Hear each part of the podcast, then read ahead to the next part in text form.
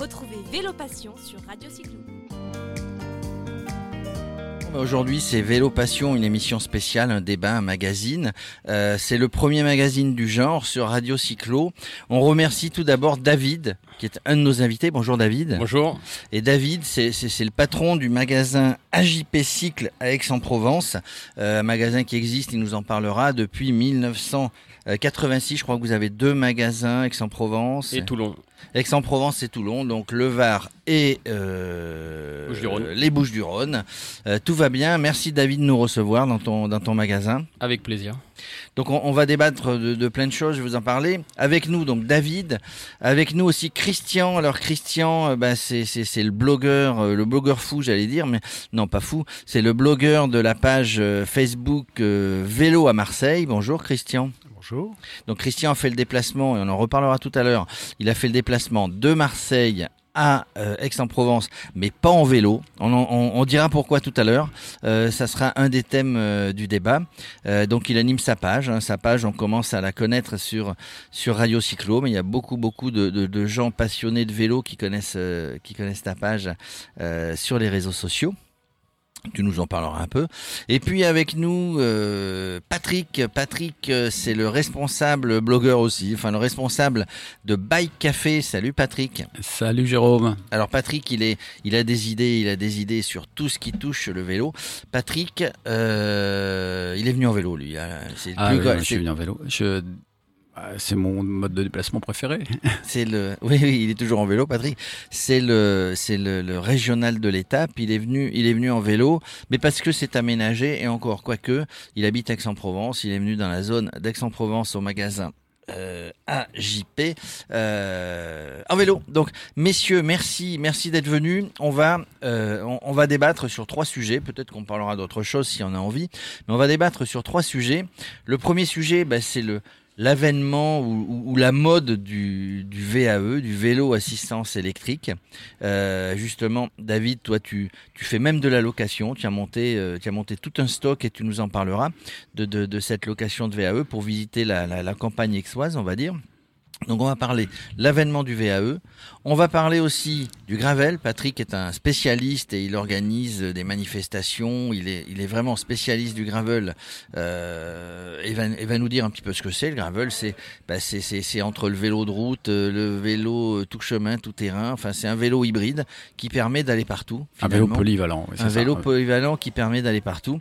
Et le troisième débat, et c'est là, je me tourne vers, vers Christian, on, on, on terminera la session avec ce débat, cette question. Est-ce que euh, est-ce que vous pensez, messieurs, que euh, les, routes en dehors des agglomérations, les agglomérations commencent à s'organiser, commencent à mettre en place des infrastructures pour le vélo? Je dis bien commence, il y a encore beaucoup à faire. Est-ce que il existe des choses bien, beaucoup de choses encore à faire? Est-ce que euh, il y a des choses à faire au niveau de de l'inter communalité entre guillemets entre entre deux communes dans tout ce qu'on pourrait appeler le, rural et en dehors des agglomérations. Voilà, voilà les, trois sujets du débat. On commence avec le VAE. Tout le monde a droit à la parole. On, on ne décompte pas comme euh, lors des campagnes électorales le temps de parole, évidemment. Tout le monde a droit à la parole. Euh, David en premier, voilà, cette mode euh, du VAE, c'est compliqué. Moi, je, je, voudrais que tu nous dises un petit peu, parce que toi, tu le ressens bien. Bah, par rapport à l'intérieur, c'est en train d'arriver. Ça fait combien de temps que le VAE est arrivé et, est en pleine est en plein boom? Bah, Les premiers les premiers VAE euh, sont sortis il y a à peu près 5 ans maintenant. Donc euh, au début, c'est vrai qu'il y a eu beaucoup de, VAE de toutes sortes, on va dire, avec euh, beaucoup de moteurs qui venaient de n'importe où et des batteries pareilles de n'importe comment. C'est-à-dire qu'on avait beaucoup de batteries en plomb. et on s'est aperçu que bah, ces batteries, il y avait beaucoup de SAV après dessus. Donc ça, ça a fait un peu de mal au départ du VAE. On va dire, les deux premières années, euh, les gens se sont un peu euh, méfiés parce que les services après-vente étaient vraiment très très légers. Et puis il y a beaucoup de magasins qui ont joué sur, sur la vague, comme on dit, et qui sont ouverts au départ pour avoir des pour surfer vraiment sur le, VAE et puis que ces petits magasins n'ont pas tenu n'ont pas tenu le choc parce que bah, après avec tout le SAV avec leurs vélos qui venaient de pas de grands constructeurs donc, euh, qui fait que bah, c'est parti vraiment. C'était garanti jusqu'au métro, quoi. Voilà, c'est ça, en sortant de la porte du magasin, comme on dit. D'accord, mais alors du coup, tous les constructeurs, les grandes marques maintenant s'y sont mis? Les grandes marques s'y sont mis. Euh, après, toutes les grandes marques, faut savoir aussi qu'elles travaillent avec des, des motoristes, euh, on va dire, euh, avisés maintenant. Il y, a beaucoup de motoristes Non, mais il y en a quatre ou cinq principales, on va dire. on va dire, il y a Bosch, Shimano, Brose, Yamaha. Et ça, c'est déjà les, on va dire les, les quatre. Il y a Fazua aussi. Qui est très très bien, voilà aussi pour la route. après, voilà, il y a deux types de motorisation. Il y a des motorisations dans le moyeu et il y a des motorisations, euh, on va dire, euh, à la boîte de pédalier. Centrale, pédalier, voilà. Et, alors du coup, euh, toi tu sens dans ton magasin, puisque tu viens d'installer un emplacement pour la location des, des, VAE, pour que les gens essayent, et puis ensuite j'imagine que toi tu loues et pour, le, et pour des gens qui veulent se balader, mais aussi pour donner envie à des gens d'en acheter finalement derrière. Alors déjà, nous on a fait le parc de location, c'est pour faire découvrir le VAE. Mais aussi, c'est parce qu'on avait beaucoup de demandes sur ce, au niveau location sur le VAE. C'est pas que principalement, euh, va dire, sur le musculaire. Maintenant, les gens veulent du VAE.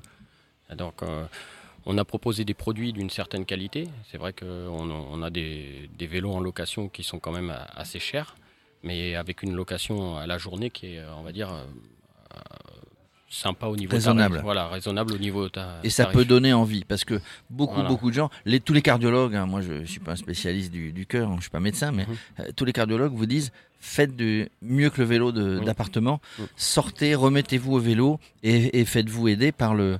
Ça on, a, on, a, vu vraiment on a vu vraiment l'engouement hein, depuis. Euh, depuis un bon moment maintenant, euh, tous les gens qui avaient arrêté de faire du vélo, parce que bah, ici il y a quand même la chaleur, il y a euh, le dénivelé qui est, important, et euh, il y avait beaucoup de gens sortir, tout de suite fallait grimper avec un vélo musculaire, et, ils mettaient le vélo au placard, voilà, ils mettaient le vélo placard, on en parlait. Plus. Donc ça permet en, termes de, de, de de s'y remettre, si on dit on veut se remettre au vélo.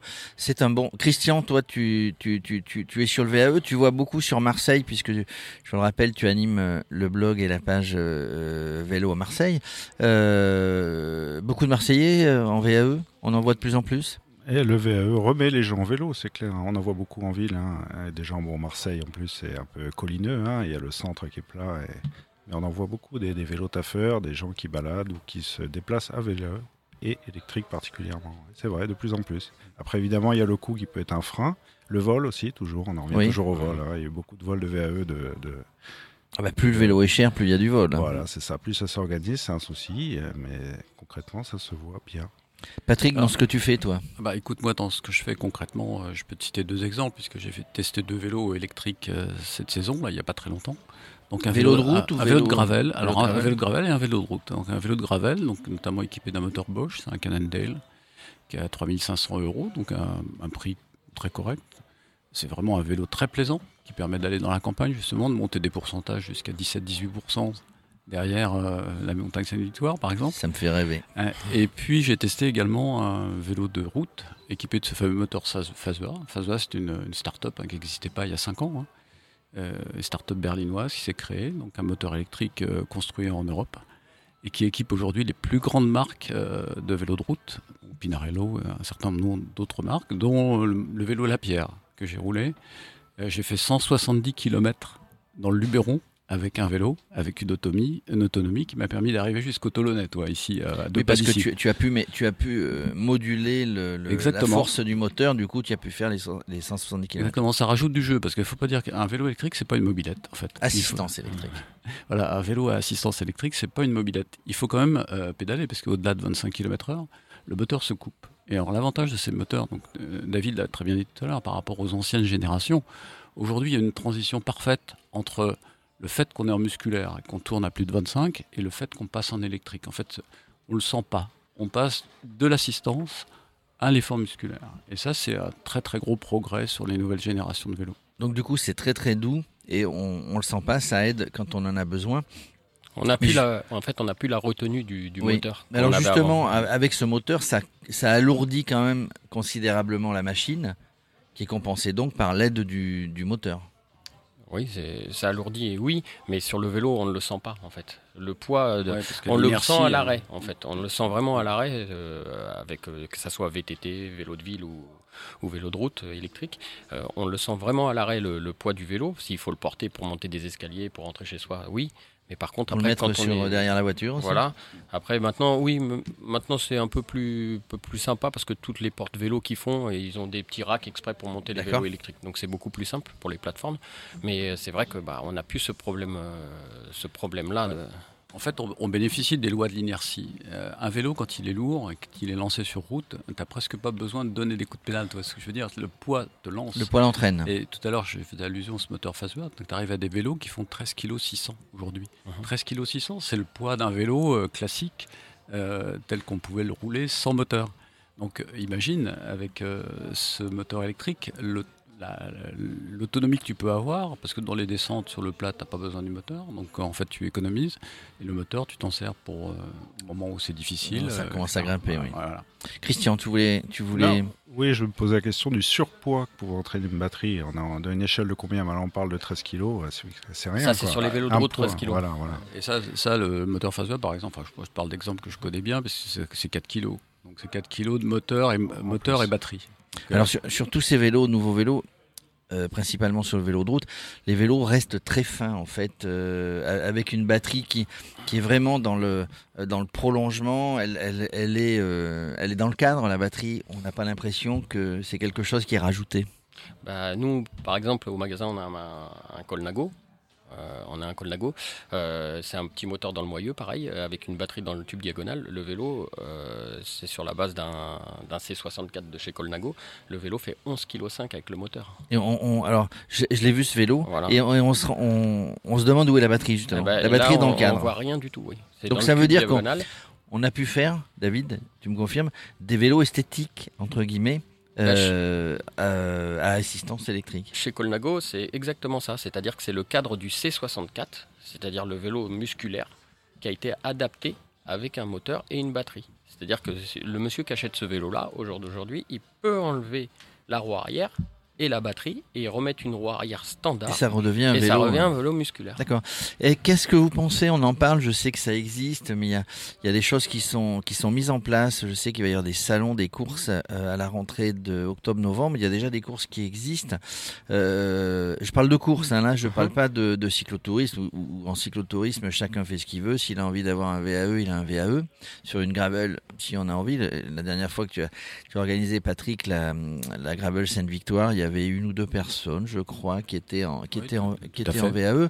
Mais de la vraie compétition, donc on parle de compétition qui s'organisent peut-être déjà ou qui vont s'organiser des e-compétitions, on va dire, je vais appeler ça comme ça, avec euh, des compétitions de uniquement de VAE. Vous en avez entendu parler? Qu'est-ce que vous en pensez? En VTT, c'est déjà, c'est déjà euh, vraiment bien abouti euh, au niveau des compétitions. Il y en a de, pratiquement dans toutes les catégories maintenant. C'est-à-dire il y a des compétitions d'enduro, dans- de cross-country. Donc euh, non, en VTT, c'est vachement, euh, C'est en point, avance. ouais, c'est déjà en avance. C'est plutôt les- sur la les route. grands champions qui participent, Absalon, il, il participe à ce type de championnat. Donc en fait, euh, il a fait déjà une belle carrière en musculaire. Maintenant, il, s'éclate. en Il est sur la i, euh, sur la e-compétition. Christian?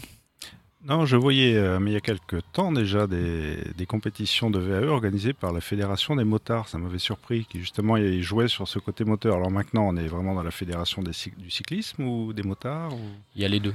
Il y a les deux pour Ah, l'instant et ils se, comme on dit, ils se tirent la bourre. Euh, euh, voilà, euh, parce que la fédération des motards essaye de récupérer bah, le plus de, plus de licenciés. Donc, euh, et bah, ils disent que le, le vélo électrique veut passer chez les motards. Après, ça reste pas une moto non plus. Euh, nous, on voit beaucoup de nos clients quand même qui sont motards. C'est vrai que la plus grande partie des, des vélos électriques, quand on nous demande de les débrider, c'est souvent des motards. Ah ouais, je pense qu'il- cherche à aller plus vite. Je Le pense qu'il vice. faut, il faut évoquer aussi à ce moment-là les, les, les pédélec, enfin c'est les, les vélos Mm. débridés. hein. donc on, a- on est dans une législation aujourd'hui qui bride les moteurs à 25 km/h, donc on parle de. VAE. Il y a deux, euh, il y a des vélos qui roulent jusqu'à 45. hein, Oui, le speed. ouais. Immatriculés, voilà. Voilà. Et donc euh, la nécessité pour ces vélos-là est d'être immatriculés. Et sur ces vélos, tu as des vélos qui sont comme des mobilettes là, donc on est dans une, euh, on est dans une certaine différence puisque là c'est c'est pas le pas le pédalage qui, qui lance le C'est le moteur. moteur, le moteur, le moteur, il, Ah, il faut il- quand même pédaler, je pense. Oui, il faut, hein, il faut- ouais, ça il reste faut accompagner, pas- mais on va, Ouais. on va à 45 km/h. Ça va très vite. Ouais, c'est le moteur qui fait une grande partie du job. Et là, il faut être immatriculé et puis euh, respecter des, enfin, la, la- la circulation. Assurance, euh, liée, euh, voilà, casque, obligatoire. Ok, alors euh, bah, voilà, on, on, sait à peu près tout sur le VAE. On conseille, moi, moi, moi personnellement. Bah, moi, il y a quand même VAE, une, question que j'aimerais poser à David euh, par rapport à finalement la commercialisation, parce qu'aujourd'hui, euh, lui, est bien placé pour pouvoir nous répondre. Euh, on a parlé tout à l'heure de la problématique des magasins éphémères qui, qui, naissaient et qui mouraient pratiquement aussi vite que les marques chinoises leur filaient des, un stock de vélos qui n'était pas maintenable. Aujourd'hui, on est dans un commerce un petit peu plus installé. Je voudrais connaître de la part d'un distributeur quelle est euh, la problématique par rapport à ces vélos-là en termes de commercialisation? Donc on a évoqué tout à l'heure la, la, la, en fait, la prise en connaissance pour la, pour la clientèle au travers de la location. Donc ça c'est mmh. une formule qui permet aux gens de se rendre compte de ce qu'est un, VAE éventuellement de transformer leur essai euh, en, en, achat. Oui. Mais ensuite, euh, la, la, vie d'un VAE pour un distributeur, euh, David, ça représente quoi pour toi en termes de maintenance, de marge, etc. Est-ce que c'est un marché qui est intéressant? Bah, Sur les VAE, euh, ce qu'il faut savoir, c'est qu'on a beaucoup moins de marge que sur le vélo musculaire. Ça, ça, voilà, hein, ouais, parce que les prix sont élevés, donc du coup, les prix sont élevés et puis on va dire les, les marges sont assez bloquées, voilà, on va dire sur, sur le VAE. Après, euh, au niveau euh, entretien d'un VAE, euh, c'est pas d'un grand entretien, à part qu'il faut changer à peu près la chaîne tous les 1200 km. Ça, faut pas oublier, parce que euh, le moteur dégage quand même 250 watts en permanence. Donc même ça tire si, sur la voilà, chaîne. Et ça tire beaucoup plus ah, que si vous étiez avec euh, votre musculaire, avec vos comme, jambes. C'est comme Sagan, quoi. voilà, c'est ça, en permanence. Donc c'est pour ça qu'il faut voilà, un petit entretien régulier. Maintenant, il y a des systèmes comme Bosch euh, qui sont assez sympathiques, où on a une balise carrément qu'on programme les vélos. C'est-à-dire qu'on programme les, les, les révisions. Comme une, une, comme, une, voiture. Comme une voiture. Vous avez une petite clé qui s'allume sur le, le, cadran pour dire au client voilà, à ce moment-là, il faut, faut, venir ramener le vélo au magasin pour faire la révision. D'accord. Eh bien, écoutez, moi, je n'ai pas encore atteint les 1200 km avec mon VAE et euh, la petite lumière ne s'est pas encore allumée. donc, j'ai encore un petit peu de temps pour la révision. Ah bah Messieurs. Si, si, la petite lumière de l'envie s'est allumée dans tes yeux, ah, c'est déjà pas mal. Alors, Patrick, vous me suivez euh, tous sur les réseaux sociaux et vous voyez que je sors plus qu'avant sur le ouais, sur ouais, le vélo dans la région aixoise. Christian euh, peut faire mieux quand même. Peut faire mieux, peut mieux faire. Oui. Sur, sur les batteries, j'espère qu'il y, y, a toute une, une, proposition de recyclage éventuelle, non?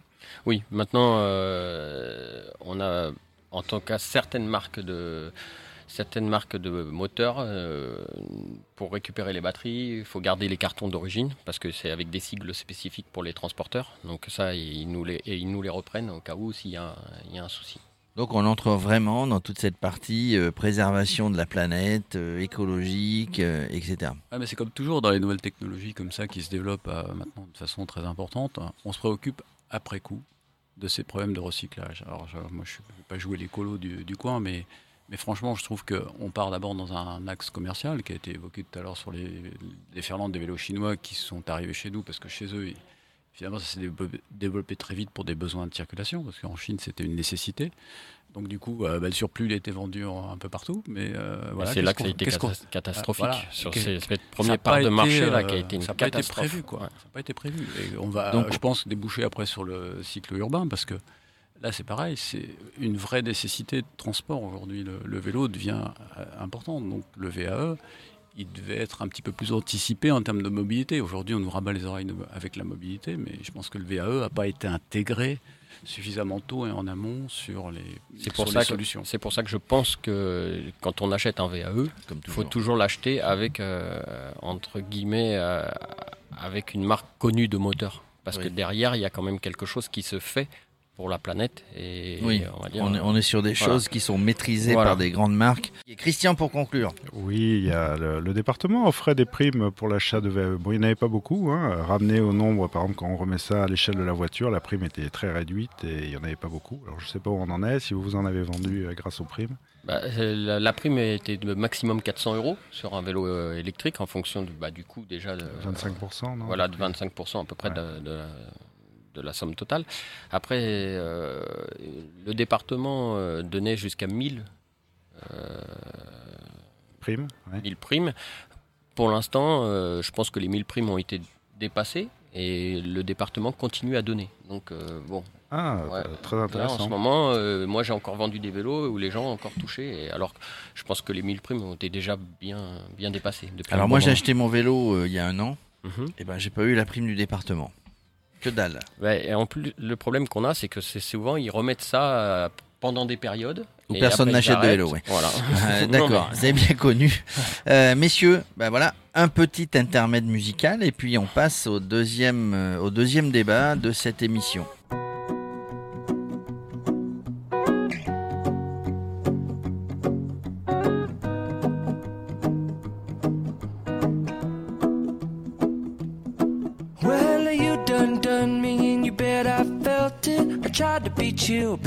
Hot that I melted. I fell right through the cracks. Now I'm trying to get back. Before the cool done run out, I'll be giving it my bestest, and nothing's gonna stop me but divine intervention. I reckon it's again my turn to win some or learn some, but I won't hesitate no more, no cannot wait. I'm yours.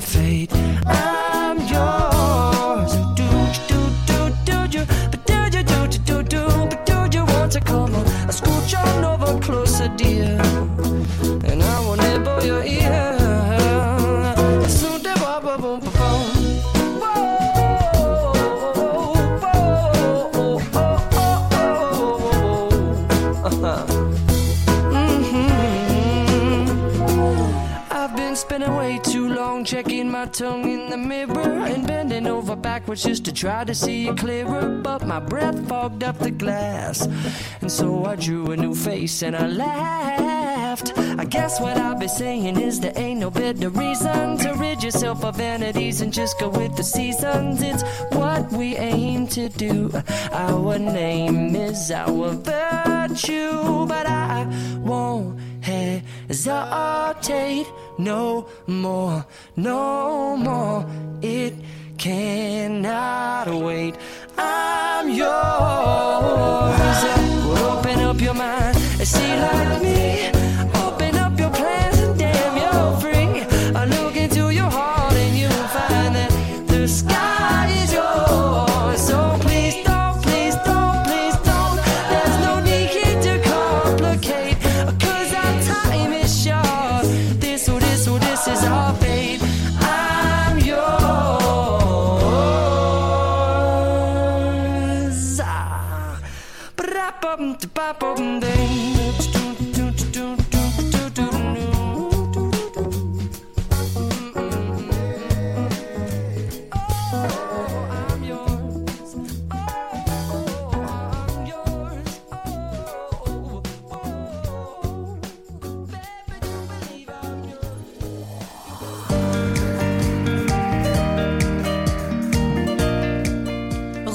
Vélo Passion sur Radio Cyclo.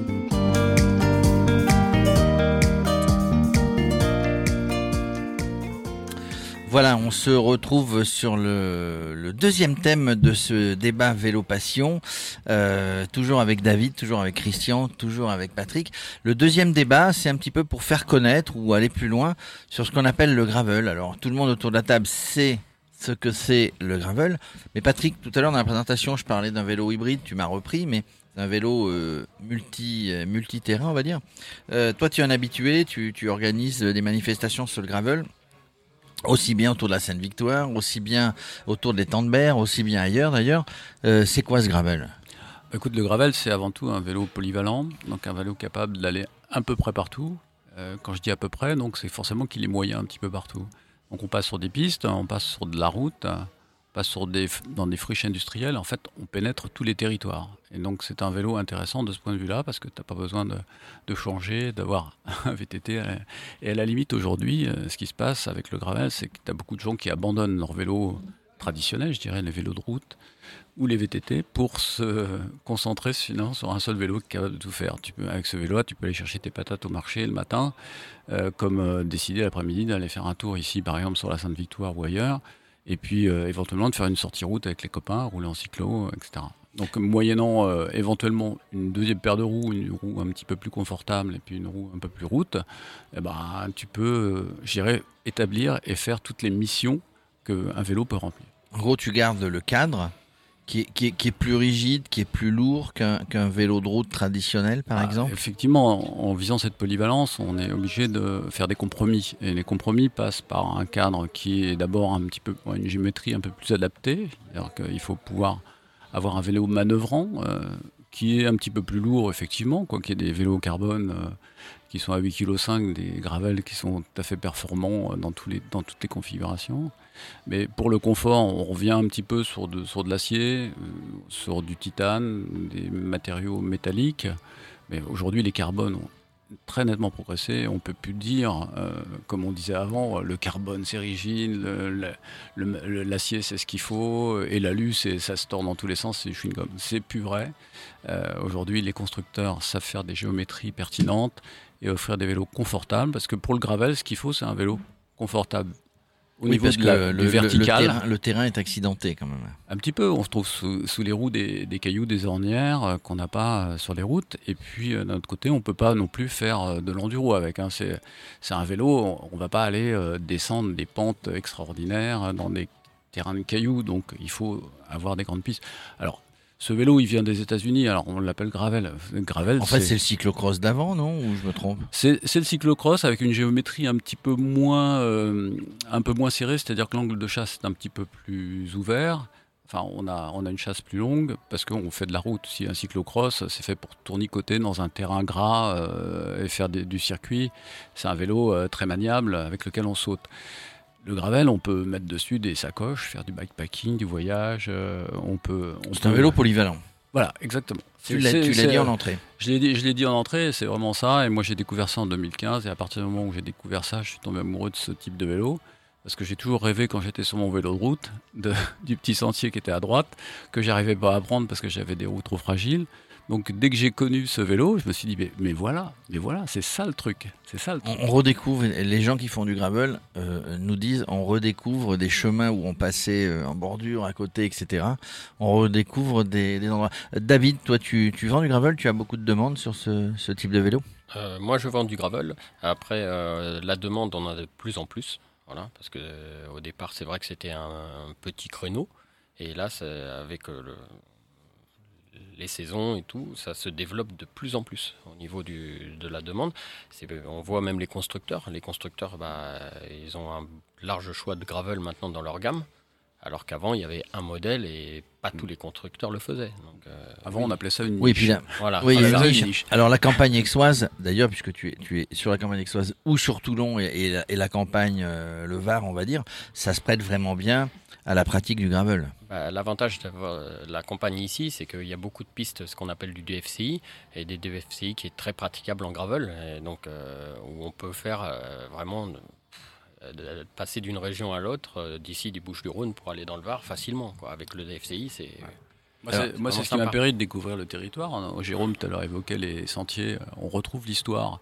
Récemment, j'ai roulé sur un, sentier qui va de Arles en Italie. Ça s'appelle le Routeau. C'était la piste de transhumance des moutons. Ça a commencé au XIIe siècle, imaginez. Et aujourd'hui, on retrouve des vestiges, euh, donc avec ce gravel, le fameux gravel. On voit des espèces de pierres sur le côté, on se dit qu'est-ce que c'est? On cherche, on trouve. Il y, a des pistes, il y a des chemins qui étaient complètement oubliés. Par exemple, ça menait à, un moulin. Tu vois le, moulin, bah, le moulin, aujourd'hui, on achète sa farine euh, toute moulue euh, chez le commerçant. On va pas chez le meunier chercher la farine.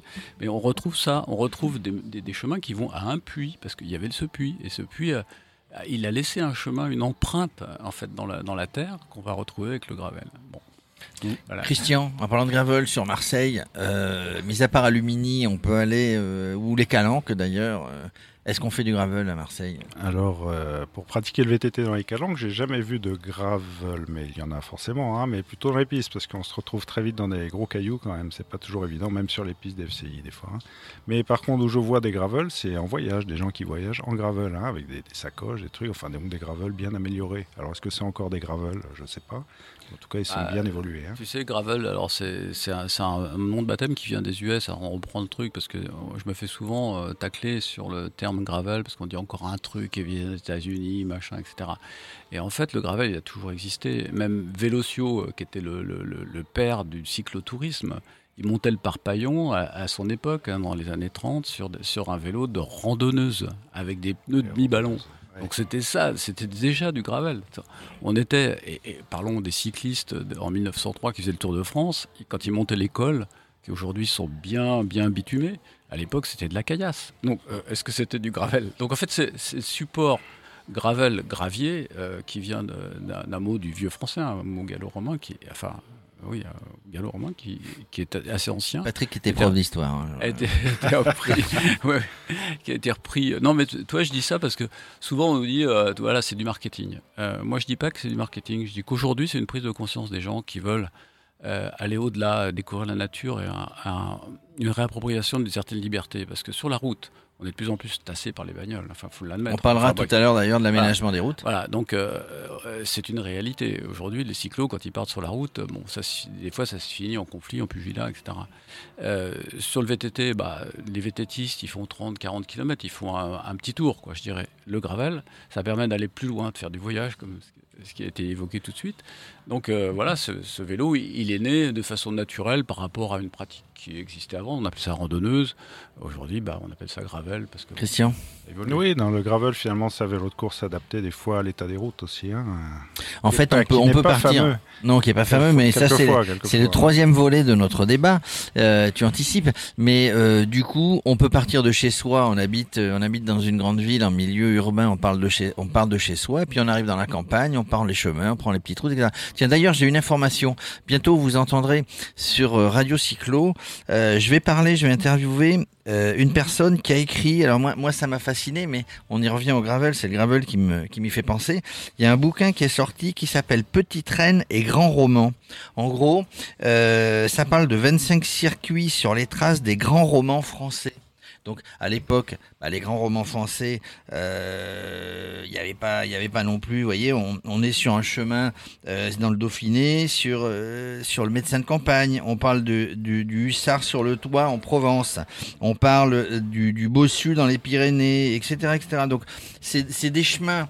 Euh, le bouquin est assez intéressant. C'est des chemins. Alors là, justement, on peut les faire un gravel, des chemins de l'époque qui sont remis au goût du jour et qui ont été faits. Et on a mis un parallèle. On parle d'un grand roman français en même temps qu'on parle de ce chemin. Donc je vous conseille euh, ce bouquin, mais vous entendrez l'interview très prochainement sur Radio Cyclo. Petite Reine et grand roman. Hmm. Bah, écoute, si- tu veux interviewer aussi des gens qui racontent des histoires avec le vélo, il y a aussi l'organisateur de la Bande to Ride, Luc Royer, qui a, a une- fameux euh, site Chilcoot et qui organise justement, c'est le hussard sur le toit qui m'y fait penser, il organise ce- cette rando, le, enfin ce rando, cette aventure, je dirais, euh, le hussard sur le toit, sur les pistes de Giono et il remonte euh, dans, la- dans les Hautes-Alpes. Alors tu, tu, tu C'est me l'as pré- tu me l'as présenté effectivement lors de la, la Gravel Sainte-Victoire et, et effectivement nous, nous le retrouverons euh, sur Ouais. les ondes euh, lors d'une interview. Voilà, c'est des euh, sorties vélo scénarisées, je dirais. Ça, c'est super intéressant par rapport à des cyclos classiques où tu te contentes d'essayer de faire une 22 de moyenne ou 25 de moyenne sans regarder le, euh, paysage que tu as autour. Lui, avec lui, euh, au moins, tu es sûr que tu as déjà le scénario écrit au départ, mais en plus, tu ouvres les yeux pour regarder ce qu'il a écrit. ça donne plutôt envie éventuellement avec un, un, un VAE. Patrick, il faut être euh, il faut être bien entraîné avant de faire ces sorties gravel ou finalement avec le- le- l'entraînement euh, l'entraînement habituel, les sorties habituelles, ça reste suffisant parce que c'est quand même un petit peu plus, compliqué au niveau du coup de pédale quand on est sur des chemins euh, caillouteux. Et je dirais qu'il faut être aussi polyvalent que son vélo. C'est un peu ça. C'est qu'en fait, euh, il faut être à la fois rustique et puis être aussi entraîné parce que Euh, ça fait appel à, des, à de l'habileté sur certains, certains passages un peu techniques euh, et ça fait appel à de l'endurance dès lors qu'on veut faire des. des... Toi, j'ai fait un 200, 204 km dimanche dernier. J'ai fait le tour du pays d'Arles en 204 km en gravel. Passant voilà. par la Camargue, etc. Alors, je suis passé par les Alpilles. On a fait les Alpilles, donc la partie un petit peu pentue. Et puis ensuite, euh, enfin, on a fait les golfs. On n'est pas monté sur les crêtes. Et ensuite, on est descendu sur l'accro. Alors là, l'accro, c'est. La plaine de l'accro ouais, avec là, le dans le nez. Mes fesses s'en souviennent. Parce qu'en fait, euh, c'était l'ancien lit de la Durance. La Durance, elle s'est tirée, mais dans son lit, elle a laissé les cailloux. Hein. Donc. Euh, et puis ensuite, on fait la Camargue. Et, et là, c'est. Toi, donc. Là, il faut être entraîné, clairement. Mais si tu fais une 50 km en sortie en gravel avec des braquets adaptés, parce que là, il faudrait qu'on parle quand même un petit peu de braquets, parce que c'est le moteur du cycliste. On parlait de VAE tout à l'heure, mais là, comme tu n'as pas de moteur, tu es obligé d'avoir des braquets qui te permettent de passer dans du dénivelé, qui te permettent d'être à l'aise. Mais il faut rassurer les gens, c'est pas de la compète du coup. Parce que le gravel. Oui, on le fait à son rythme. Voilà. Euh, moi, j'ai fait beaucoup de courses à pied. Toi, je compare euh, le gravel au trail running. Euh, j'ai fait de la course à pied sur route, j'ai fait des marathons, j'ai fait des choses comme ça. Et un jour, j'ai fait du trail. J'ai commencé à faire les premiers Templiers à l'époque. Et j'ai découvert cette discipline euh, de course où je, je regardais plus du tout mon chrono. Alors que dans le marathon, j'étais sans arrêt en train de toper mon truc, je regardais à combien je passais à tous les kilos. Et là, euh, dans le trail running, bah, je m'arrêtais. Ah, ah c'est beau. On admire. En fait, c'est le plaisir. Voilà, c'est le plaisir qu'on prend dans, la, dans la balade. Ouais, j'ai retrouvé dans le gravel exactement la, la même sensation de dire je m'arrête, je, je, sors mon appareil photo, je fais une photo, je repars. Enfin, toi, c'est. C'est du cyclotourisme. Hein. Exactement, exactement. Avec un vélo particulier. le cyclotourisme, je fais partie d'un club, tu sais, de, enfin, cyclosport, qui se dit cyclotouriste. Qui dit sport, ils euh, il s'arrêtent pas. Moi, quand je m'arrête de faire une photo, eux, ils sont déjà barrés, quoi. Donc, voilà. je suis obligé de pédaler enfin, pour avec, les rattraper. avec la condition physique que tu as, tu les rattrapes euh, assez rapidement. ouais. J'ai 71 ans, donc euh, la condition physique, elle est, elle est liée quand même aussi à l'âge. Donc, Et dites-moi, messieurs, euh, justement, donc du matériel un petit peu spécifique, tu parlais de, de, de plusieurs roues éventuellement, etc. Donc ça, ça, ça coûte plus cher du coup d'avoir de s'acheter un, dans, enfin, dans le budget qu'on veut consacrer à la partie vélo, euh, ça coûte plus cher de s'équiper gravel ou? Si t'as qu'un vélo, Oui, si t'as qu'un vélo, mais si t'as quatre paires de roues, parce qu'un jour tu fais ci, un jour tu fais ça. Non, juste deux paires de roues suffisent hein, après. hein. Une paire de roues de route, vraiment, c'est pour la personne qui veut, le faire, qui veut faire vraiment euh, des sorties route avec ses amis euh, les routiers.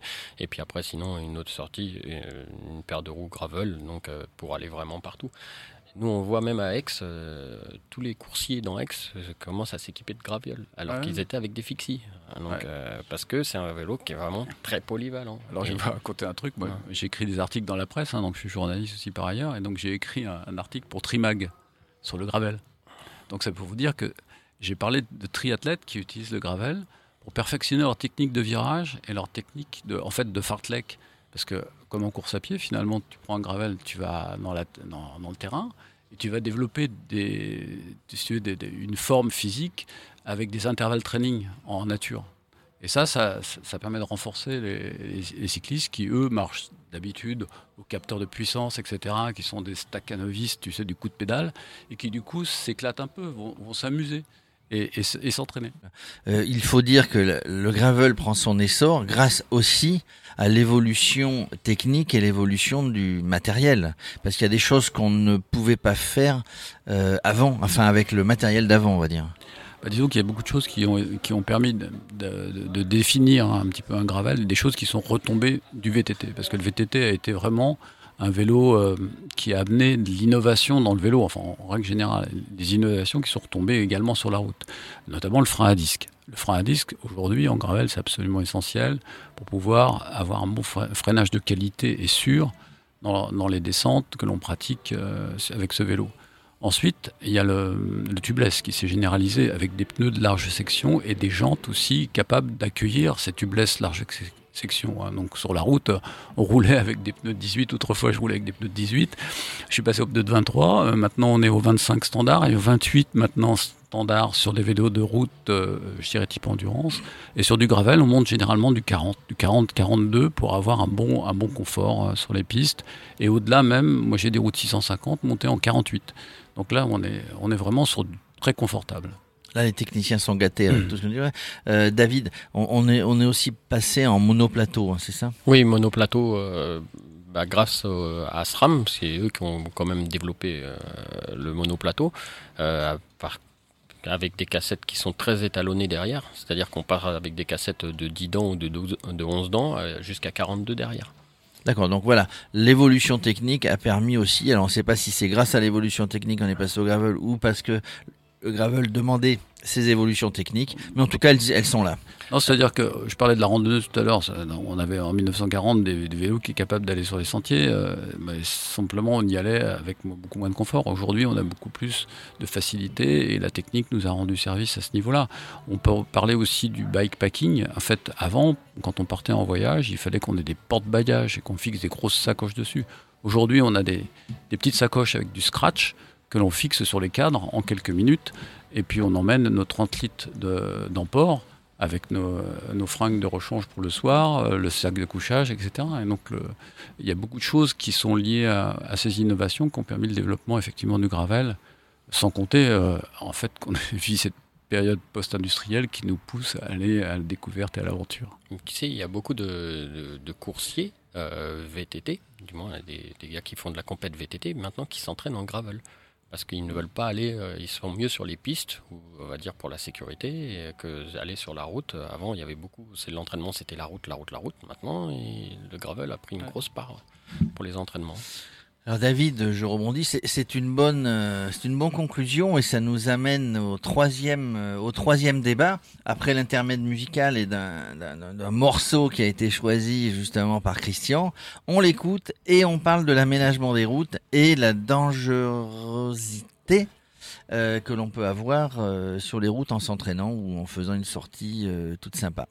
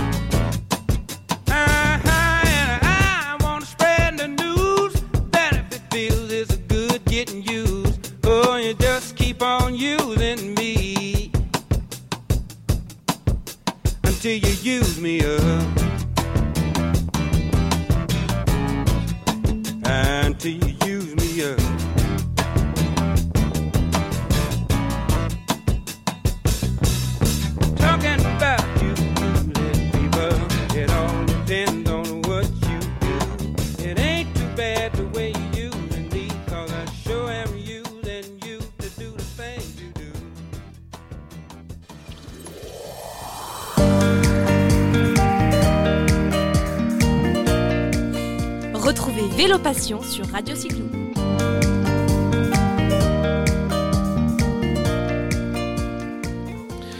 Vélo Passion sur Radio Cyclo, c'est le débat, le troisième débat. Et là, je donne tout de suite la parole à Christian qui râlait de ne pas pouvoir venir de Marseille à Aix en vélo.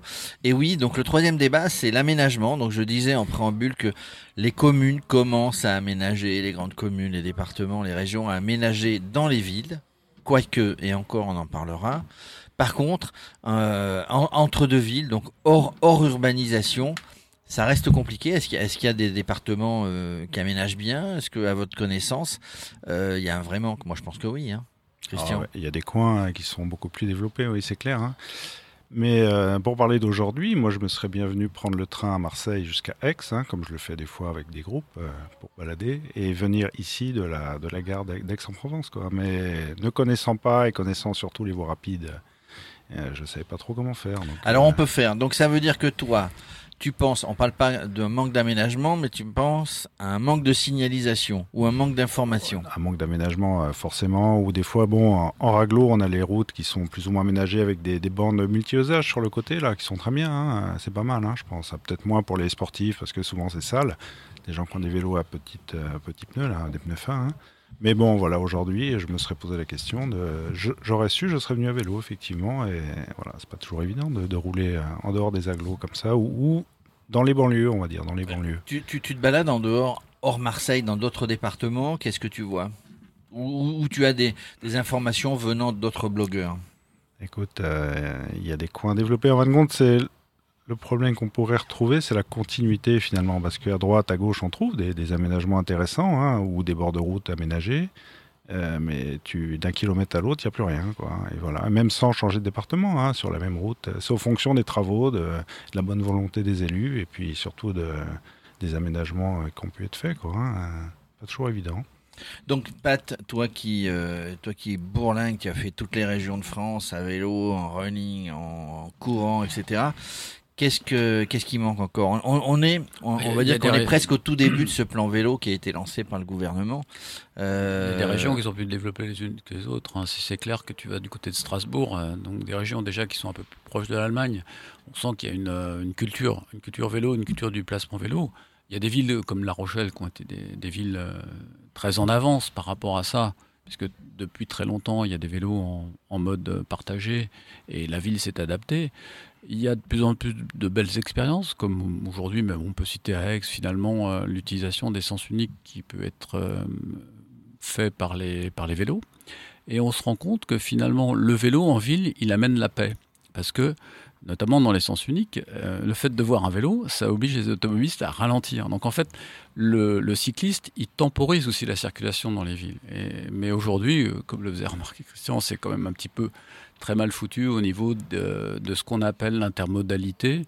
Parce que pour rejoindre les différents points d'accès entre, entre les arrivées de train, les lieux de travail, par exemple, quelqu'un ici, euh, on a cité la gare d'Aix, quelqu'un ici qui veut rejoindre la zone d'activité d'Aix, hein, donc ce serait possible, par exemple, quelqu'un qui vient travailler de Marseille sur Aix dans la zone d'activité, il pourrait venir en train jusqu'à la gare, et de la gare prendre son vélo euh, et puis rejoindre la zone d'activité. Bah là, c'est- très mal organisé.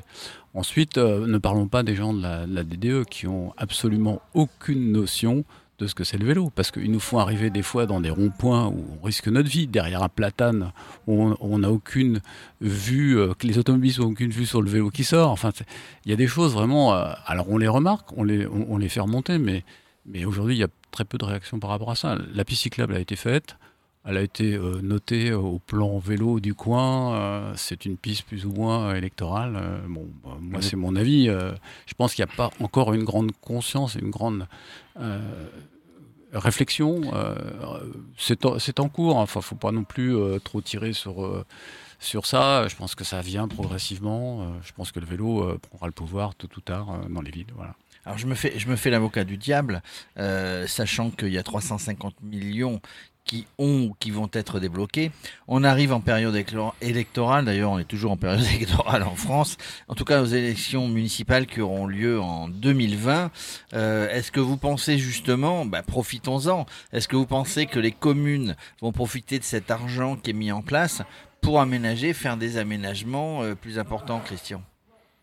Écoutez, euh, 350 millions sur 5 ans, je crois, hein, c'est pas non plus extraordinaire. Heureusement que les collectivités locales en rajoutent aussi, hein, ponctuellement. Alors évidemment, dans les Bouches-du-Rhône, il y a une volonté a priori, hein, préélectorale ou pas, je ne sais pas. Pas que, en tout cas.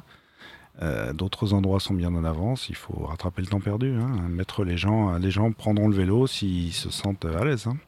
Puisque puisqu'on parlait d'Europe, est-ce que est-ce qu'il y a des pays sur lesquels les élections européennes viennent de se terminer euh, Alors il y a un service sur la promotion du vélo en Europe, etc., etc., avec des pistes ou des, des routes qui devraient traverser, devraient permettre de traverser toute l'Europe. Est-ce que euh, du coup, à votre connaissance, il y a des pays sur lesquels il faudrait euh, prendre exemple? Bah, la Suisse. La Suisse et la, et la- Alors elle ne fait pas partie de l'Europe, hein, enfin, Ouais, euh, mais- euh, prenons exemple sur la Suisse. La, la Suisse et la Hollande, je pense que c'est Ouais, les pays- voilà, les c'est les Pays-Bas, pays- c'est- les Pays-Bas, c'est- voilà, c'est les les pays deux pays, on va dire, qui sont vachement en avance sur le sur le vélo en ville. Ouais, En la- ville, même- même. euh, Apparemment, l'Espagne se, se débrouille Ouais. pas mal. hein. À Barcelone ou des Ouais. coins, il y a- y a- je connais moins, mais il paraît que c'est pas mal. hein. Alors l'Espagne et le Portugal ont eu des, des voies euh, terriblement bien aménagées euh, de du fait de leur entrée en Europe. Quand on regardait les routes en Espagne dans les années 90 et quand on regarde ce qu'il y a, donc peut-être qu'ils ont réfléchi déjà effectivement. Euh, mais est-ce que c'est une histoire de signalisation? Est-ce que c'est une histoire de d'information auprès du public en disant il y a des voies euh, qui sont? Est-ce que c'est des routes qui sont euh, Moi, moi j'avoue, hein, sincèrement, je, je me suis remis au vélo. Euh, je me balade autour, autour d'Aix. Il y a, y, y a des routes avec des nids poules, avec des aménagements de bas de côté. Si, si on regarde pas devant soi, on me dirait en vélo, vaut mieux regarder devant soi. Mais ça me fait penser au Canada, au Canada où j'ai l'habitude de m'y rendre, où là, effectivement, avec le gel euh, qui est, euh, les routes sont euh, gelées, enneigées, euh, euh, 3, 4 mois, 5 mois dans l'année, où là vous avez des nids de poules, enfin affreux. Il faut faire très attention quand vous êtes en quand vous êtes en deux roues. Mais hum, qu'est-ce qui manque en fait Bah, Moi, moi, je pense qu'il manque aussi un aménagement de, de belles de, de, de belles routes quand même. Ici, par exemple, quand on fait des pistes cyclables, je te cite un exemple parce que c'est le gel qui me fait penser à ça euh, et qui fait remonter cet exemple que j'ai constaté il n'y a pas très longtemps. Il y a des nouvelles routes qui se, qui se refont, donc avec des pistes cyclables, tu sais, matérialisées par un pointillé sur le côté qui laisse une, une part, euh, je dirais, pour le vélo. Et donc, ce, qui, euh, ce que font les gens qui conçoivent ces routes, c'est qu'ils étalent le bitume noir hein, sur toute la largeur, ils tracent le pointillé blanc. Ils viennent ensuite gratter la partie cycle. Ils retirent le bitume qu'ils ont mis et ils mettent un bitume de couleur différente. À la jointure, progressivement, Ça se creuse. cette jointure va se creuser par l'effet du gel, enfin pas trop dans la région, mais des conditions quand même. des conditions, euh, voilà. Et donc, surcoût, donc on parlait de budget tout à l'heure, par exemple, ça, ça c'est un surcoût énorme, parce que forcément, il faut refaire venir des engins, remettre de l'aide. Enfin, ça sert à rien. Ça sert à rien. Il vaut mieux mettre de l'argent ailleurs. Euh, et les pistes cyclables sur ces bords de Par contre, d'avoir des routes, d'avoir des pistes en couleur pour attirer l'attention des automobilistes, est-ce que c'est mieux? Les bornes Euh, multi-usages, outre- ouais. Ouais, Outre l'aspect euh, technique que tu viens de citer, est-ce que c'est bien de, de, de, de- d'éclairer un petit peu les yeux de l'automobiliste pour lui dire attention, là vous devriez pas rouler? Je pense que l'automobiliste, il faut le rendre euh, responsable par rapport à, à sa voie. Euh, il, sait, il sait rester dans sa voie quand il s'agit de ne pas dépasser et de prendre la voiture qui vient en face. Je ne vois pas pourquoi, lorsqu'il va doubler un cycliste, il viendrait empiéter sur une voie. Tout ça parce qu'elle est de la même couleur que la sienne.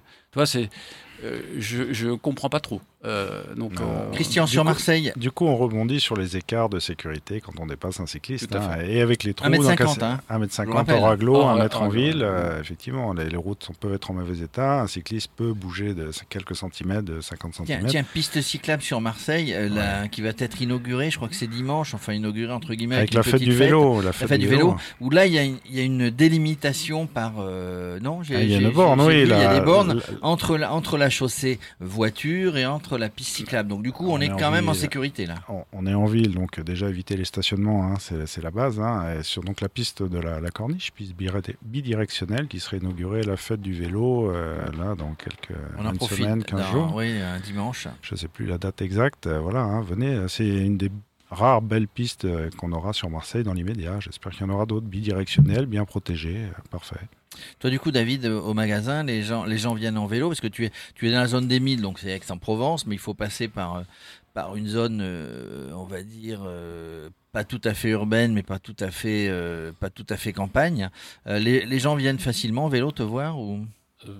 Oui, après, euh, ce qu'il faut savoir, c'est que nous, on a quand même la, la piste cyclable qui vient euh, jusqu'au 1000, pratiquement. Elle est- Après, c'est juste une histoire de, de qualité de piste, quoi. C'est surtout ça, parce qu'elle est, elle est souvent, elle est euh, pas du tout entretenue. Donc il y a aussi, il y a une que- il y a aussi une Voilà. que- il y a aussi une question d'entretien. Je reviens sur le Canada. Moi, moi il m'est arrivé de faire du vélo. Il y a beau, dans, dans la forêt, dans la région des lacs, il y a des, des voies ferrées entre guillemets, des, des, des, des voies. Alors je parle pas de la transcanadienne, euh, mais, mais il y a des voies ferrées de mémoire euh, qui, euh, qui ont été complètement aménagées. Là, vous passez au milieu de la forêt, euh, bitumée, bien bitumée, sans, sans petite, euh, sans petits joints qui euh, bitumé qui est ou en, en revêtement euh, comment on dit, non, là, stabilisé là, non, Ouais, non, ouais. pas en stabilisé. Là, Non, c'était, alors, je- dans, dans ce que j'ai fait, oui, alors, ça peut exister, mais ça permet de faire du, déjà du vélo en toute sécurité, sur des aménagements donc qui vous rendent la vie euh, plutôt sympa aux endroits où elle passe. Donc, euh, en France, alors, on parle pas de nous dans nos zones urbaines, Aix, Marseille, etc., mais on a, on a tous voyagé, on a tous euh, fait, fait, fait plein de choses. Il y a, il y a quand même plein d'endroits en France où on pourra aménager ce genre a, de, il y en a, il y en a. ce genre de voie. Et il y, y a aussi des gros échecs comme euh, la petite ceinture à Paris. Euh, la petite ceinture à Paris, tu as, une t'as une voie ferrée de 36 km qui ceinture tout Paris.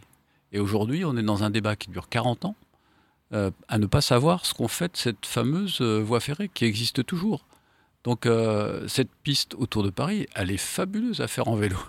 Et ça serait un formidable outil de transport de banlieue à banlieue qui permettrait euh, le matin de- d'aller de, l'autre côté de Paris pour, un- pour un cycliste urbain, plutôt que de traverser le centre de la capitale, Alors, Paris, qui est encore ont- un peu risqué. Paris, ils ont déjà euh, Longchamp, ils ont déjà Ouais, mais euh, ça, les voies sur berge. Longchamp, c'est pour s'entraîner le soir. Non, mais les voies sur berge. Alors, les voies sur berge, hein. Pour se balader. D'ailleurs, Paris, hein, moi, moi, je le dis, je suis souvent dans Paris. Il y a les Vélib. Ça, ça, ça a un peu merdé la, la jonction entre Déco et Deco et la nouvelle boîte. Mais maintenant, ça y est, il y a des stations. Il y a des, il y a quelques Vélib dans chaque station euh, assistance électrique. Ouais, C'est vachement sympa. les patinettes, C'est vachement. y Non, non. Alors, je parle pas des patinettes, mais en tout cas, avec les Vélib, c'est vachement sympa de se balader dans Paris. Mais euh, quittons Paris, puisqu'on est, on est se vraiment déplacer. euh, à se, vélo. se déplacer à vélo. Voilà, se déplacer à vélo aussi bien en ville, sortir de la ville, etc. Moi, je pense qu'il faut les associations qui nous écoutent.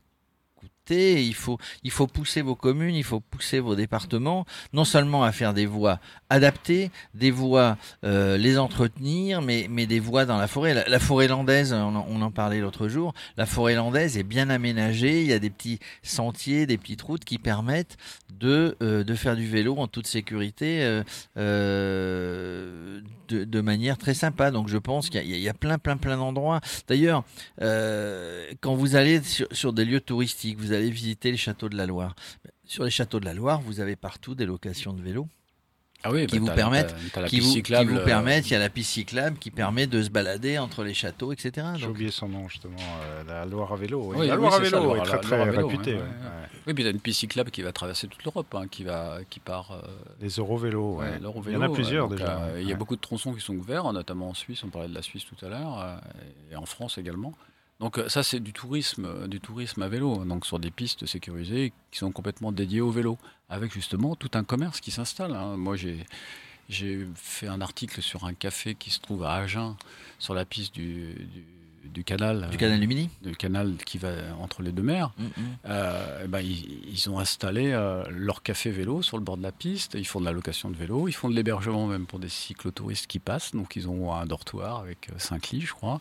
Ils font de la restauration. Donc en fait, c'est un nouveau commerce de vélo aussi qui s'installe. Économiquement, Et- c'est intéressant. Et hein. alors, si notre c'est très intéressant. Et d'ailleurs, c'est le maire qui les a euh, qui hébergés, les a je dirais, dans un, oui, dans un- un local parce que finalement, ça ramène aussi du commerce en centre-ville parce qu'on est parti dans un truc débile. enfin, on peut peut-être en parler à propos du vélo, parce que finalement, les gens aujourd'hui se, dé- se- enfin, se déplaçaient en voiture pour venir dans des grands centres commerciaux, acheter, euh, acheter le- tout, en fait, et ça a complètement euh, asséché les centres-villes.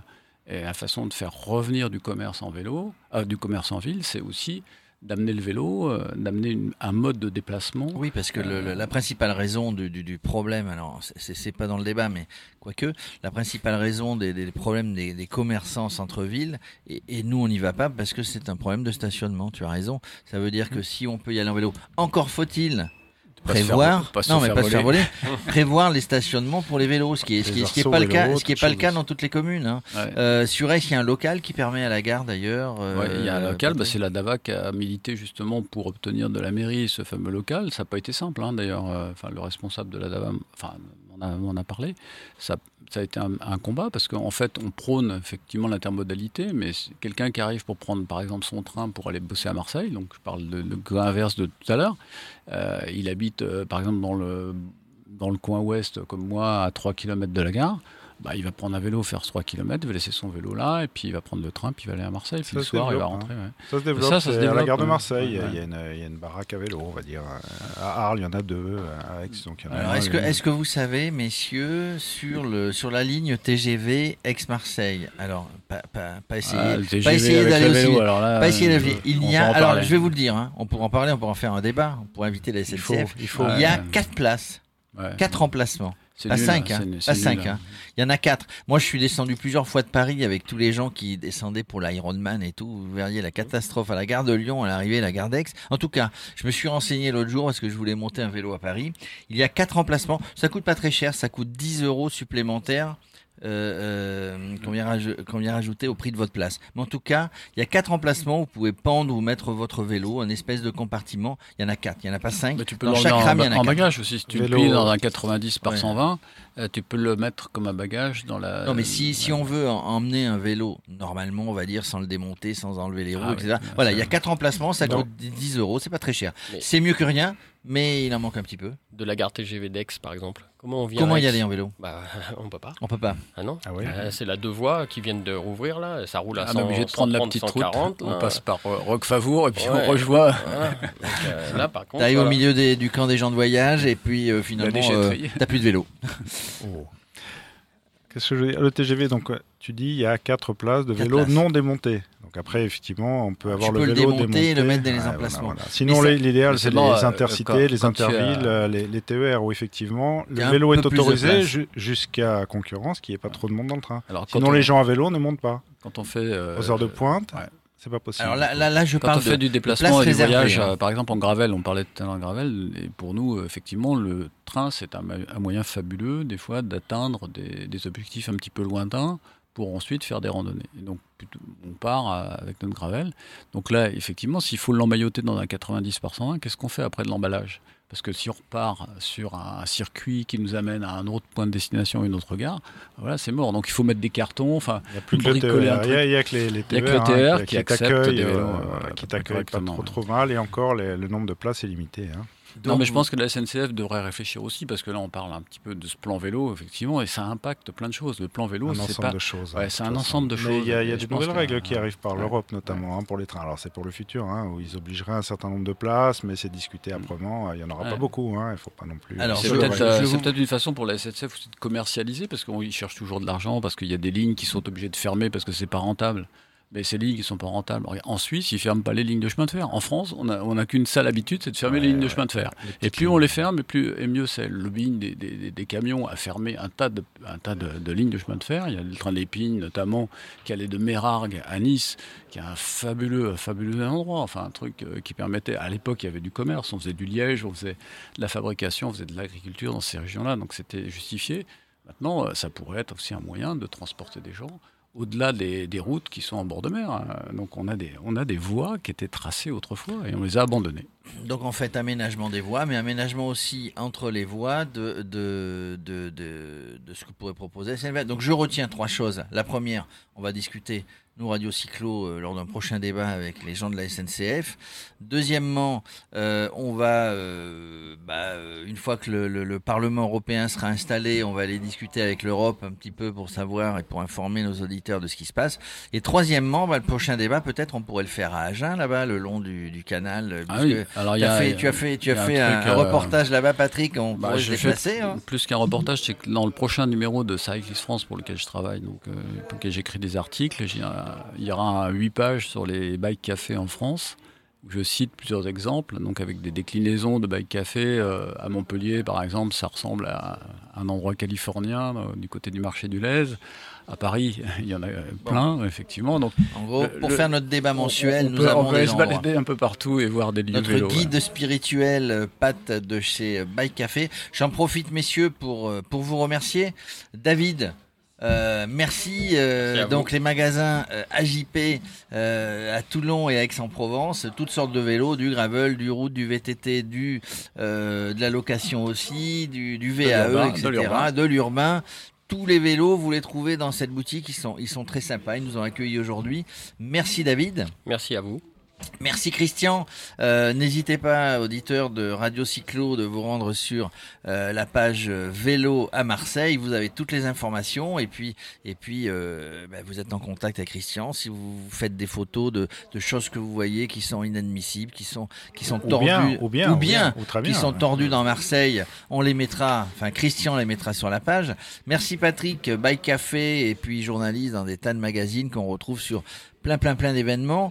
Euh, ce débat, ben, on va essayer de le faire euh, à la rentrée, euh, une fois par mois, de temps en temps à Paris, de temps en temps à Aix, de temps en temps en délocalisé avec tous les Agen. on ira Euh, de temps en temps délocalisé dans tous les endroits. Merci euh, Michael à la technique. hein. Vous savez messieurs que sans technicien, nous ne pourrions pas faire une émission de radio, qu'elle soit en studio ou qu'elle soit euh, comme ça déplacée, délocalisée.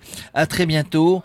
Euh, on termine sur dernier morceau de musique et puis euh, et puis à très bientôt messieurs. Merci de votre participation à ce débat.